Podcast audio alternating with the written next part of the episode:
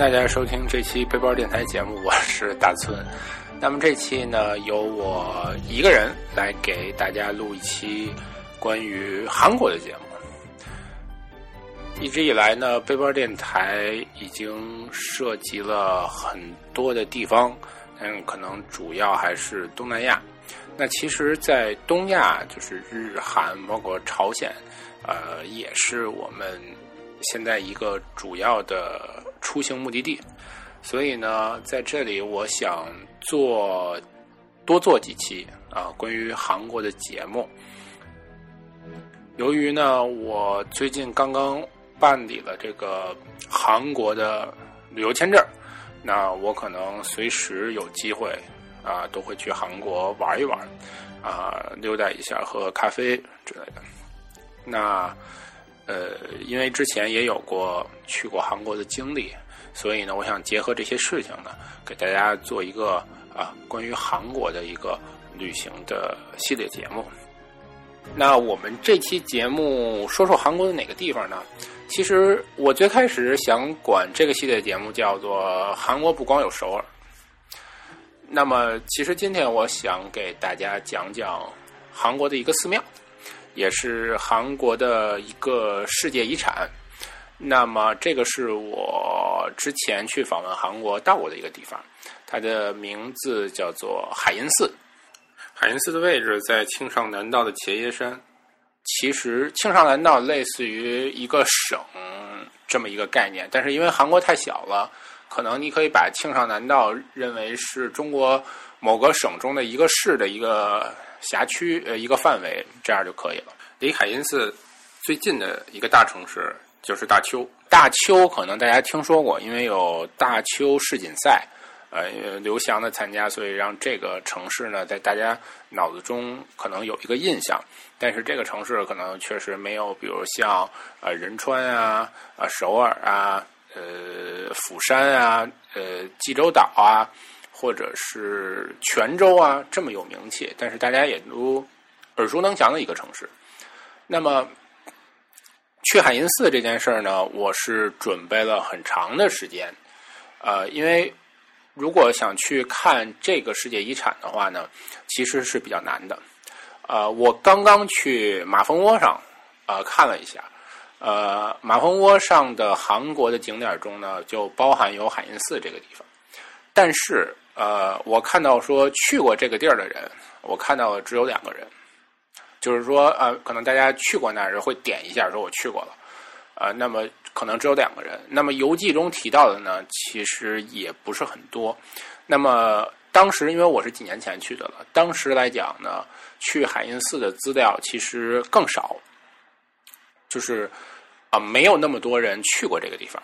当时我能查到的资料，一方面是来自于台湾的背包客栈这个网站，呃，另外一方面呢，可能来自于呃网上的很少的一部分的博客。那么这些博客提到的海印寺呢，其实是呃一些佛教人士啊，他们去那个地方去拜访或者去交流，那所以他在那个地方是提到了有海印寺这个地方。那我能看到的所有的交通信息，可能都是来自于书店的书，以及这个背包客栈上提供的一些信息。那么当时我去呢，我是从庆州出发，呃，在庆州的傍晚乘车到东大邱。啊，大概一个多小时的车程也巨堵，啊，到东大邱住下，然后第二天从东大邱这个车站，呃，买长途车票，然后去到海阴寺，然后呢再回到大邱，然后最后从大邱返回首尔，这是我大概的这么一个线路。那么海阴寺去的人少呢，所以前期的工作就要呃准备的比较细致，因为嗯，实在不知道当时。在那个地方会发生什么？而且当时韩国的 Google 还没有接警，所以我也不可能说我看到这个这个某个地方是长什么样的。当时可能是香港和日本已经有了，但是韩国还没有接警这个服务，所以呃，我我从当时来讲，其实是一个算是小小的冒险吧。但是因为还是在城市里，我觉得呃基本上还是 OK 的。呃，大邱是一个很繁华的城市。你即便到了晚上的时候，头一天晚上在那儿的时候，可能都是你发现周围都是有很多的二十四小时的烤肉店，有各种各样的好吃的东西。只是啊，那个地儿的人的英语水平不是太好，就是交流起来会啊略微困难一下。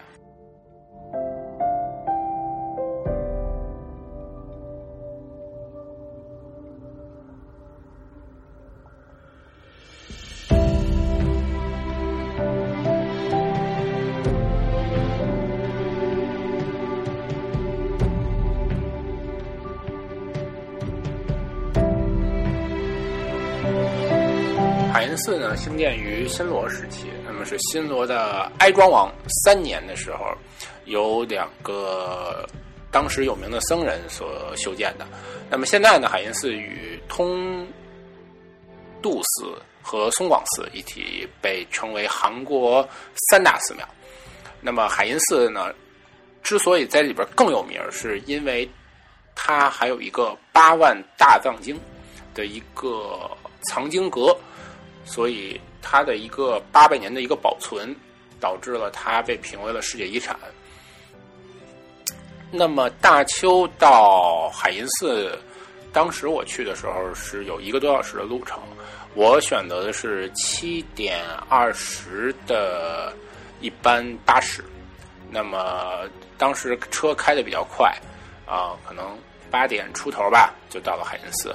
呃，在在当时来看呢，呃，那趟车就有点像我们从城市发往呃乡间的这种巴士啊，随时可能会经过很多的村庄，可能有一些人会上车，而且每天都是这辆车，司机和当地的人都认识，他们都在打招呼，但是说的什么我是听不懂。快到海因寺的时候，车上的人都下光了。就没有人了，啊，我就很迷茫，所以我就凑到司机的跟前儿，我就跟他说：“我说我要去海因寺，啊，海因寺的这个读音其实跟中文是差不多的，他们可能大概是读海因萨，就是只是最后一个四这个音啊略微不同。然后司机呃很好，他是问你是去景点还是去 hotel？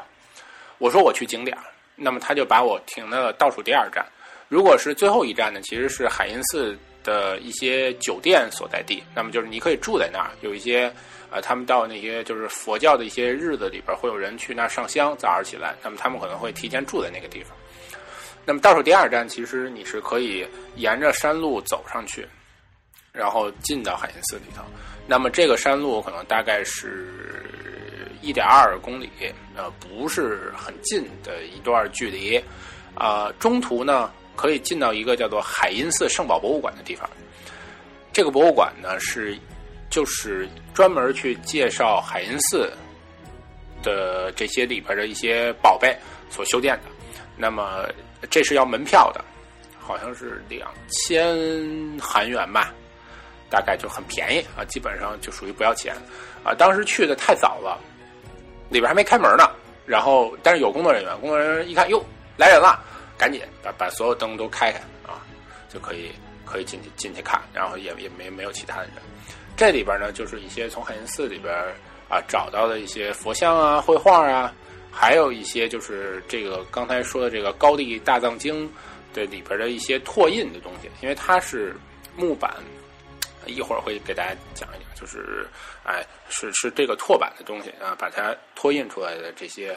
呃，文字，然后还有一些木板的珍品，那么就放在那样，因为它给你摆成了这个呃藏经阁里边的这个样子，然后可以去进去看一看。之后呢，再往山上走，就就到了海因寺。呃，海因寺给人的感觉特别像中国的寺庙，可能因为大家的这个寺庙的结构，中日韩都差不太多。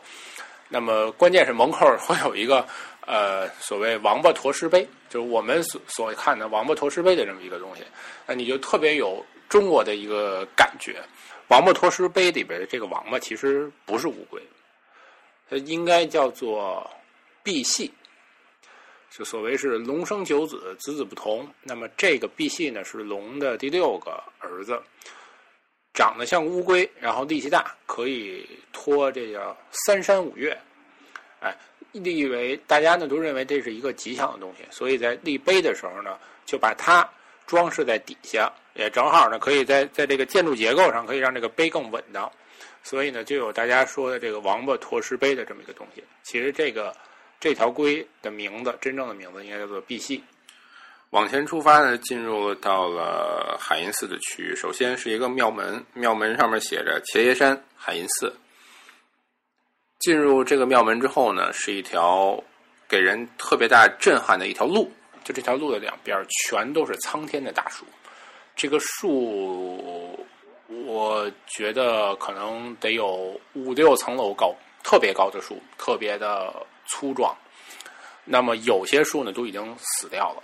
就是留下一个巨大的树根在那儿，我觉得这每棵树可能都有几百年的历史。看这些树，这些树的这种感觉，你就会有一种或我来到了一个很啊很神秘、很古老的一个地方，会给你产生这种感觉。那么穿过小路往里走，就会看到一个庙门，这个庙门就写着叫做“海印森林”啊，这么四个字。再进去就是真正的海阴寺。那么海阴寺呢？你看到的首先是主殿，然后主殿的里头，呃，你能听见有僧人在那儿敲着木鱼，在那儿念经。这个跟中国的寺庙很像。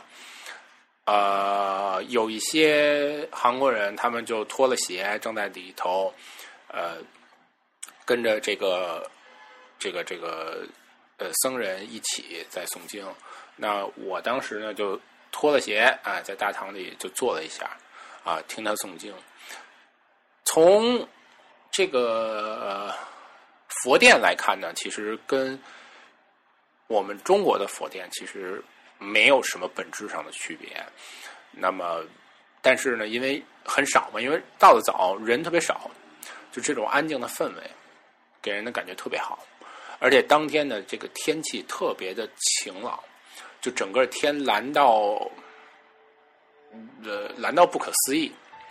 那么，因为也是山上，那可能空气更好，这种干净的空气、优美的景致，啊，你坐在那里听这个僧人去念经，啊，你的心里是可以得到一种净化。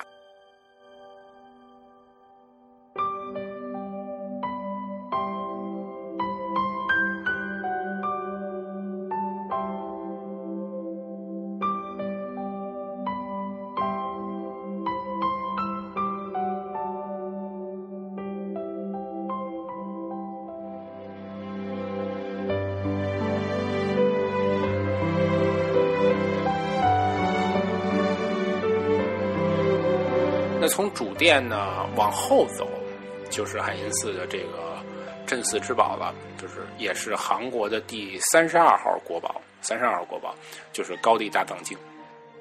什么叫大藏经呢？其实大藏经就是汇集佛教的一切经典，就是其实就是个百科全书。说白了，佛教的百科全书。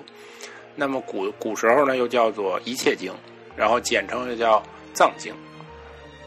啊，它的里边的内容呢，其实是由经、律和论这三部分组成，所以叫做三藏经。为什么叫唐三藏啊？哎，其实就是这么来的。那么大藏经呢，在古代历史不同的年代，啊，会有不同的人去修订，有的是皇家去做，比如乾隆；那有的可能是这种呃高僧去做。那所以呢，有不同的版本，不同的。藏经，所以呢，咱们这里边说的高地大藏经呢，就是呃韩国那边呃根据肯定是从中国传过去的来去做的一些修正，然后来去统一的这么一个经文的版本。进到这个大大藏经的这个藏经阁的时候，啊，这是一个一个小院儿，这个小院儿呢，四周都有房子，啊，四面都有房子，然后。里边都是存放的经书，但是这个地儿它是不让你去拍照的。但是网上有很多的照片，你可以看的看，就是你知道里边是什么样的。你从窗口趴着，你也可以看见。那么里边其实是一排一排的像书架一样的东西，然后上面有一块一块一块的经板，啊，一块一块的经板。那么简单的给大家介绍一下这个高地大藏经啊，这个这个历史和这个艺术价值。就说这个高地大藏经啊，是在是在高地时期啊两次作为国家重点项目来雕刻，就属于那个什么呃十五计划、十一五计划，类似于这种这这这种重点项目哎来去做的。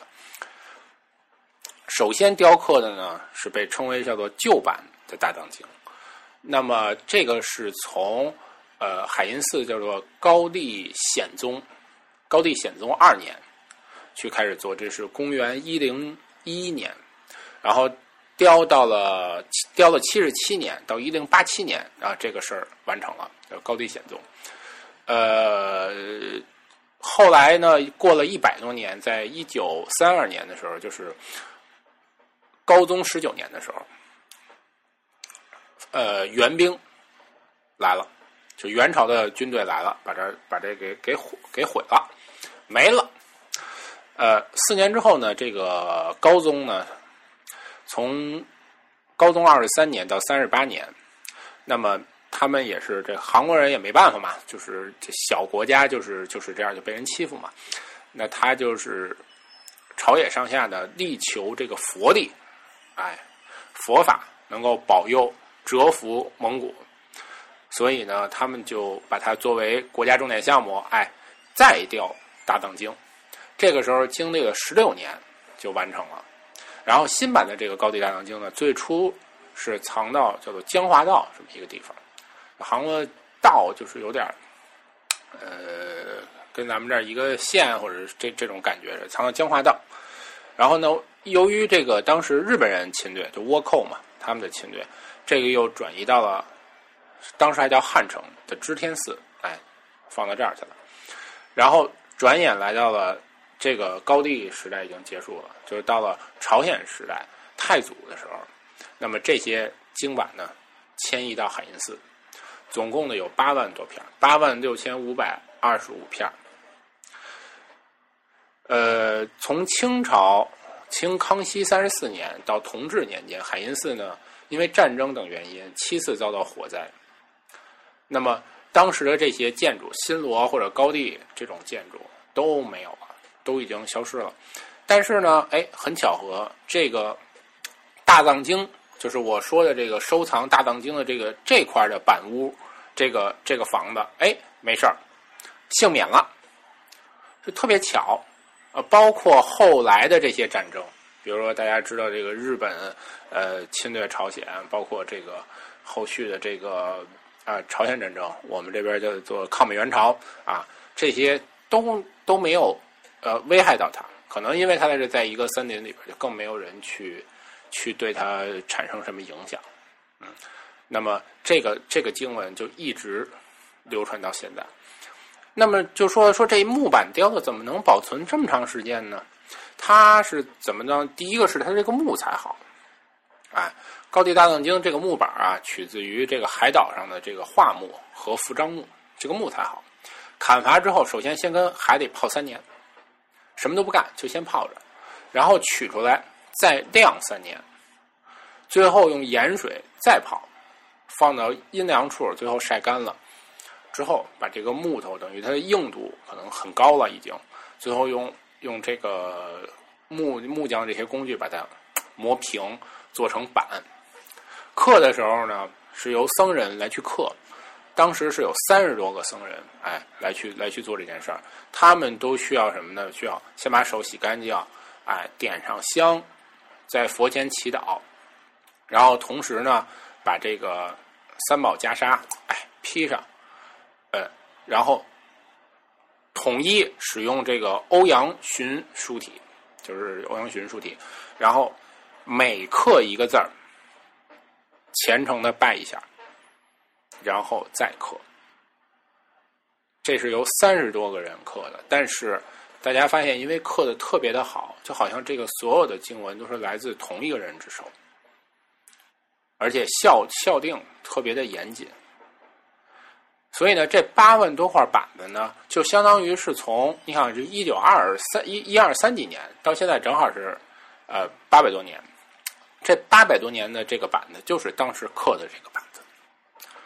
那么这个就要比写在纸上啊，因为但它是用于拓印的嘛，但是它就是比写在纸上的那些东西要保存的时间要早多了。那所以呢，中国包括这个日本，如果去修订过去的经文，去哪儿看呢？就去这儿看，哎，去这儿能够查到当时的那个经文具体是个什么样。嗯，你在看的过程中，你会发现确实是一件很了不起的事情。就在这么一个小小的屋子里边啊，藏了这么多，经历了这么这么长时间啊，八万八呃八万多块，经历了八百年的时间，还能如保存的如此完好，你会觉得这是一件特别特别神奇的事情。我记得当时在那里边呢，就有一些义工啊，正在对那个屋子进行一些打扫啊，进行一些打扫。那么同时还有一个老伯，老伯在那儿，呃，门口那儿卖东西。他卖什么呢？呃，五千韩元吧，卖一个拿那个板子拓印出来的这个呃《般若波罗蜜多心经》。就是咱们经常会听到那那那个心经的那那那个王菲那首歌的那那套东西啊，在卖卖这个纸啊，是这么一个情况。那么从这个地儿出来，哎，进到这个回到大院就说准备撤了。这个时候赶上一件特别有意思的事儿，就是在这个大院里边有一个这个有一般是呃寺院里都有钟楼和鼓楼嘛，正好有两个僧人在击鼓。那么他们这个击鼓呢，不是，呃，像咱们想象的拿个鼓槌直接咚咚咚，不是这样的，是特别有节奏感的。不但是要敲鼓，还要敲那个鼓的边儿，有点跟那个呃，看起来跟日本人敲太鼓的那种感觉。但是它是那种很大的那种鼓，双手咚咚咚咚咚敲，而且很有节奏感。我我我就看了很长时间，觉得哇塞，这个。太神奇了啊！这个搁那敲，特别有节奏，两个人轮着敲，我就觉得让我想起了在首尔看的那个乱打的那个感觉。随后呢，我就从呃这个海因寺就撤退了，那么就继续在那儿等巴士，然后回到了大邱。啊，这个是我游历海因寺的整个的一个过程。嗯，那么。我今天做这期节目呢，其实是想跟大家说，其实，在韩国啊，除了首尔以外，除了你看到那些韩国明星，除了三星，呃，这些东西以外，其实，在韩国其实啊，还是有很多的寺庙，包括一些呃名胜古迹的。那么这些东西呢，呃，从咱们的眼光来看，和我们中国的这些东西是非常的相近的。是很相似的，而文化呢也是特别的相通。这也可能是因为啊，韩国从这么多年来，在甲午战争之前，一直是作为中国的属国啊，是有着很大的关系的。那么那天也在知乎上看到了一个很有意思的问题，就说这个中日韩到底看文字能不能通？那么。也有一个人给出一个特别漂亮的答案，就是说，如果大家看的是文言文，其实这三个国家的人是可以互相理解的。嗯，就包括大家看日本人说“走”其实是跑的意思，那我们也知道我们在文言文中所谓的“呃走”，那么也是跑的意思，这个大家是可以通顺通畅的理解的。包括韩语中的一些发音，其实我们听到的是和我们中国古代的汉语的发音很像的。那其实，在什么客家话、粤语啊、闽南话中，呃，大家是可以听到这些发音的。嗯，啊，说多了，说多了啊，不不说这么多了。那么，呃，随后的一些节目呢，我可能还会给大家介绍一些啊，关于韩国的世界遗产，啊，或者是其他一些好玩的地方。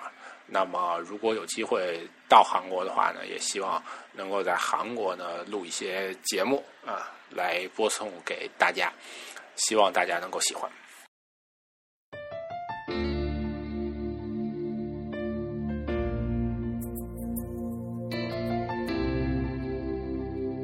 那节目的最后呢，还是要跟大家说一下啊，我们的收听方式。如果您是使用啊苹果设备，那其实您可以选择 Podcast 的这个应用，而且在下一版的这个 iOS 中，它可能会作为默认的应用出现，啊，这样可能大家会使用的频率会更高一点。但如果你觉得 Podcast 的下载，或者你觉得它用起来，呃，可能在跟咱们中国人的这种使用习惯不一样的话，你可以选择荔枝 FM 或者是嗯喜马拉雅这两个软件。那么荔枝 FM 呢，它可能有一个呃，对于音质的选择，就是你可以选择高高级音质，或者是选择一个它压缩后的一个音质，那么可以减小你的流量的使用，其实还是比较方便的。呃，此外呢，如果您是安卓设备呢，还是就是荔刚才所说的荔枝和喜马拉雅都可以去收听到我们的节目，只要去大家去搜索“背包电台”就可以了。呃，最后呢，还是希望大家去关注我们的微博和微信公众平台。呃，微博上我们的 ID 就是背包电台啊，我们现在已经是加微的用户了啊。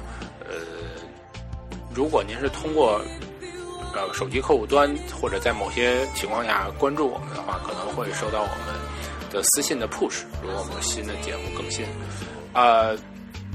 呃，微信呢，我们还是会一如既往的在有新节目的时候更新。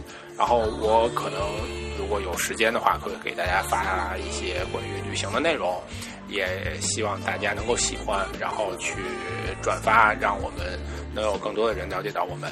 啊，那好，那么废话不多说了，这期的节目就到这里了，我们下期节目再见。